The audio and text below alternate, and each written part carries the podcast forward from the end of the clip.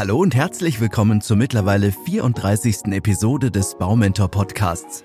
Ich bin Andreas und gebe euch auch dieses Mal wieder einen Einblick in Themen rund um den Hausbau. Da der ein oder andere Zuhörer mehr über die verschiedenen Heizungs- und Lüftungsanlagen wissen wollte, greifen wir beide Themen gerne auf. Danke für den Vorschlag. In dieser Episode dreht sich jedoch erstmal alles um die verschiedenen Heizungsanlagen in der 35. Episode erzähle ich euch dann mehr über Lüftungsanlagen. Na dann, lasst uns loslegen.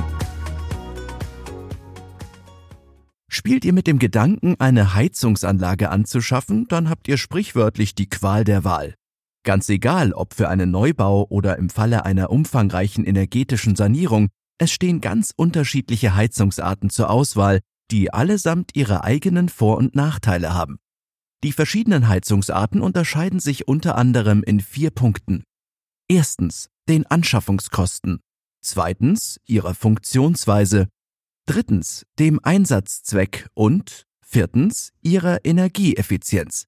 Was die gängigsten Heizungsarten ausmacht, verrate ich euch im Folgenden. Beginnen möchte ich mit der Ölheizung. Sie ist die noch immer am meisten verbreitete Heizungsart in Deutschland.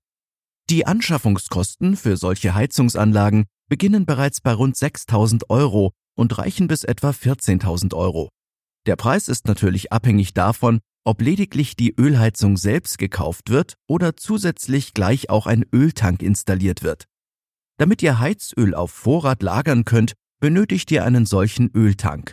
Wichtig zu beachten ist, dass ein Öltank Platz braucht und gleichzeitig gut zugänglich sein muss, sowohl für die Abnahme der Heizung als auch zum Nachfüllen durch den Heizöllieferanten. Auch wenn ihr die freie Wahl beim Öllieferanten habt, seid ihr bei dieser Heizungsart sehr von den Rohölpreisen abhängig. Im Vergleich zu Gasbrennwertsystemen fällt die Verrußung bei Ölheizungen stärker aus. Filtersysteme sind aufgrund der Schwefelanteile in den Abgasen zwingend erforderlich. Daher auch der häufig höhere Reinigungs- und Wartungsaufwand. Die nächste Heizungsart ist die klassische Gasheizung. Hierfür braucht ihr logischerweise keinen Öltank, weshalb die Anschaffungskosten etwas niedriger sind. Rechnet ungefähr mit 5000 bis 10.000 Euro. Ein weiterer Vorteil der Gasheizung gegenüber der Ölheizung, es entstehen weniger CO2-Emissionen, insbesondere in Kombination mit einer effizienten Gasbrennwertheizung. Setzt ihr auf erneuerbares Biogas, könnt ihr die Klimabilanz dieser Heizungsart deutlich steigern. Eine Gasheizung kann durch die KfW Bankengruppe finanziell gefördert werden. Besonders häufig wird sie in modernen Niedrigenergiehäusern eingesetzt. Beachtet aber, dass Gas nicht gleich Gas ist.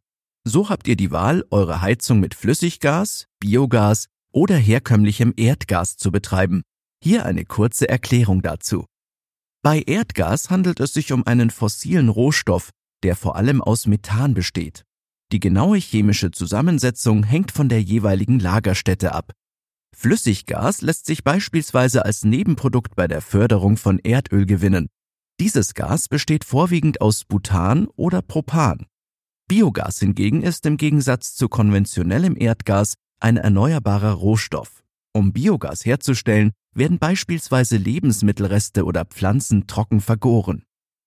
Möchtet ihr von den kontinuierlich steigenden Preisen für die fossilen Energieträger unabhängig sein und gleichzeitig der Umwelt einen Gefallen tun, dann ist eine Pelletheizungsanlage vielleicht die richtige Wahl für euch. Allerdings, und jetzt kommt der Haken, müsst ihr für die Anschaffung etwas tiefer in die Tasche greifen, denn die Kosten für eine Pelletheizungsanlage fallen mit 10.000 bis 15.000 Euro in etwa doppelt so hoch aus wie für eine Gas- oder Ölheizung. Unterschätzen dürft ihr auch die Wartungskosten und den Platzbedarf nicht. Die Brennstoffkosten liegen dagegen deutlich unter denen für fossile Brennstoffe. Abhängig davon, wann ihr das Pelletslager mit Nachschub versorgt, fallen für die Heizungsanlage in einem durchschnittlichen Einfamilienhaus zwischen 600 und 1000 Euro jährliche Kosten an. Beachtet, dass es hier zum Teil große saisonale Unterschiede gibt. Eine Öl- oder Gasheizung verschlingt hingegen rund 1500 Euro jährlich. Die einmaligen höheren Anschaffungskosten für eine Pelletheizungsanlage lassen sich durch die günstigen laufenden Betriebskosten, also nach ein paar Jahren, ausgleichen. Die Funktionsweise einer Pelletheizungsanlage ist recht simpel. Die Pellets gelangen mit Hilfe einer Zuführeinrichtung in die Brennkammer. Die Befüllung geschieht also vollautomatisch. Die Wärme, die bei der Verbrennung entsteht, wird dafür genutzt, das Wasser für den Heizkreislauf in einem speziellen Kessel auf die gewünschte Temperatur zu bringen. Eine Pelletheizungsanlage lässt sich sowohl für die Einzelraumfeuerung als auch als Zentralheizsystem realisieren. Pelletheizungsanlagen könnt ihr entweder in vollautomatischer oder halbautomatischer Ausführung kaufen. Eine vollautomatische Pelletheizung verfügt über eine Schnecken- oder Saugförderung aus dem Silo bzw. Lagerraum. Halbautomatische Pelletheizungen besitzen einen Vorratsbehälter. Knöpfen wir uns nun die nächste Heizungsanlage etwas genauer vor, und zwar die Solarheizung. Oftmals übernimmt eine Solaranlage in Kombination mit einer anderen Heizungsart eine unterstützende Rolle. Damit können die im Sommer produzierten Überschüsse auch wunderbar für die kalten Wintermonate genutzt werden. Die Anschaffungskosten für eine Solarthermieanlage liegen bei ungefähr 5.000 bis 14.000 Euro. Ein großer Vorteil besteht in der Unabhängigkeit von Energieversorgern und Energieträgern. Außerdem bieten sowohl die KfW Bankengruppe als auch die Bundesanstalt für Wirtschaft und Ausfuhrkontrolle BAFA finanzielle Fördermöglichkeiten an. Das Funktionsprinzip einer Solarheizung ist sehr einfach. Sonnenenergie trifft auf Sonnenkollektoren, die auf dem Dach angebracht sind. Hierbei wird eine Wärmeträgerflüssigkeit aufgewärmt. Dies geschieht durch Absorption der Strahlungsenergie der Sonne. Die Wärme lässt sich dann zum Wasserspeicher transportieren und regulieren. Heizungsanlagen, die mit Holz betrieben werden, gibt es ab etwa 10.000 Euro. Beim Kauf des Brennstoffs solltet ihr auf jeden Fall auf dessen Herkunft achten und bevorzugt zu Holzpellets oder einheimischem und ökozertifiziertem Brennholz als Stückholz greifen. Moderne Heizungsanlagen lassen sich dank der Zuschüsse von der KfW Bankengruppe und dem BAFA fördern. Für die Aufstellung einer Holzheizungsanlage benötigt ihr einen feuerfesten Raum und einen Lagerplatz für den Vorrat an Brennstoffen. Wenn ihr euch für eine Holzheizung entscheidet, steht euch eine große Auswahl an Feuerstätten mit hohen Wirkungsgraden zur Verfügung. So gibt es neben Stückholzheizungen, klassischen Öfen und Kaminen eine große Auswahl an modernen Pelletöfen mit oder ohne Wassertasche, die sich in Wohnräumen aufstellen lassen. Darüber hinaus gibt es Pelletheizungen als Zentralheizungssystem. Die Funktionsweise einer Wärmepumpe ist der eines Kühlschranks sehr ähnlich. Sie funktioniert lediglich in umgekehrter Form, und zwar so. Zuerst wird dem Erdreich, der Luft oder dem Wasser Wärmeenergie entzogen. Das Kältemittel wird mit Hilfe von elektrischer Energie komprimiert und auf eine höhere Temperatur erwärmt. Ehe das Kältemittel wieder abkühlt, gelangt die Wärme zur Heizung und damit in das Innere des Hauses. Die Ersparnis an Stromkosten im Vergleich zu anderen Heizungsanlagen, wie etwa einer Nachtspeicherheizung, ist ein großer Vorteil. Außerdem punktet eine Wärmepumpe mit einer deutlich positiven Ökobilanz, da nur etwa 25 Prozent der gewonnenen Energie zurück auf die Stromzufuhr geht. Abhängig von der Art der Wärmepumpe steuern Erdwärme, Wasser oder Luft den Löwenanteil bei.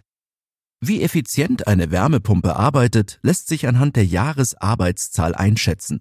Je höher die Jahresarbeitszeit ausfällt, umso weniger Strom ist notwendig. Als ideal gilt eine Jahresarbeitszeit von vier, die jährlichen Stromkosten belaufen sich bei einem modernen Einfamilienhaus mit einer Wohnfläche von 120 Quadratmetern in der Regel auf einen Betrag von unter 1000 Euro. Gar nicht so schlecht, oder? Abhängig von der Größe eignet sich ein Blockheizkraftwerk auch für den Einsatz im privaten Bereich. So werden Blockheizkraftwerke von unter 20 Kilowatt, das sogenannte Mini-BHKW, und unter 10 Kilowatt, das sogenannte Mikro-BHKW, angeboten.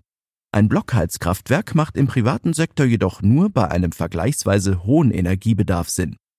Systembedingt sind die Anschaffungskosten für ein Blockheizkraftwerk mit 15.000 bis 30.000 Euro recht hoch. Durch Förderungen seitens der BAFA und der KfW lassen sich diese jedoch reduzieren. Für das Antreiben eines Blockheizkraftwerks können sowohl Gasturbinen als auch Verbrennungsmotoren eingesetzt werden.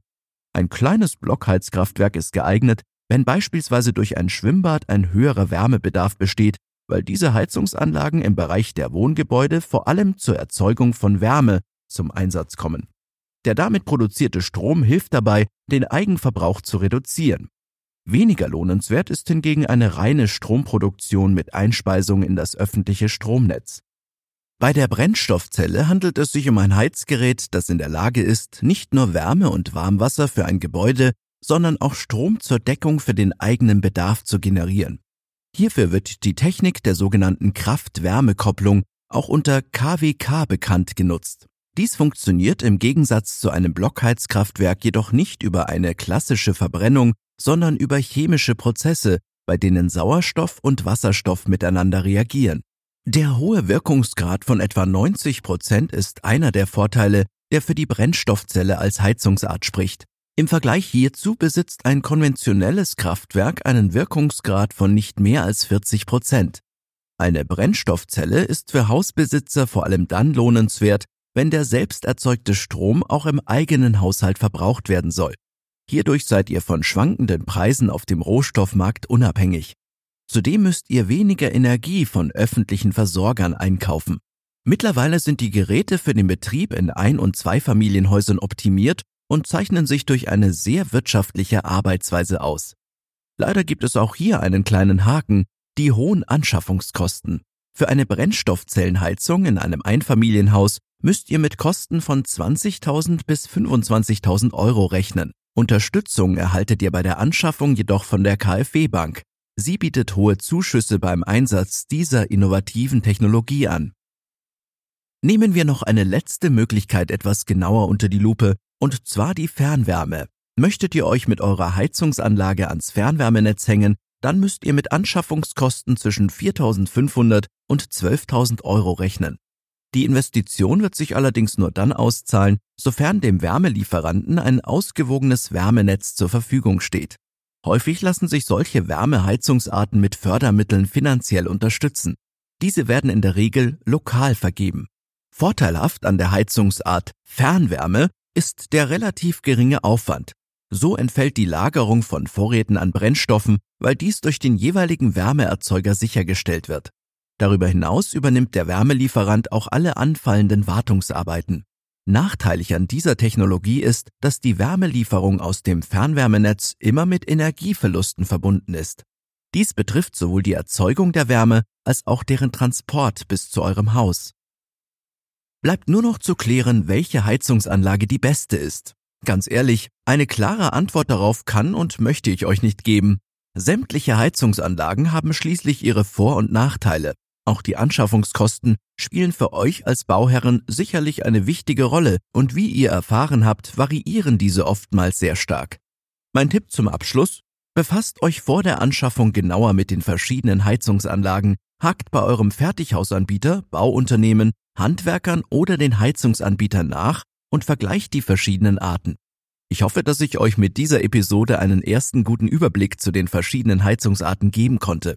In der nächsten Episode gehe ich dann näher auf die verschiedenen Lüftungsanlagen ein. Also seid gespannt. Ich freue mich jedenfalls, wenn ihr auch dann wieder mit dabei seid. Und falls ihr weitere Infos zum Hausbau haben wollt, dann halten wir euch mit unserer Baumentor-App gerne auf dem Laufenden. Ihr findet sie bei Google Play sowie im App Store von Apple. Bleibt gesund und bis zum nächsten Mal, euer Andreas und das gesamte Baumentor-Team.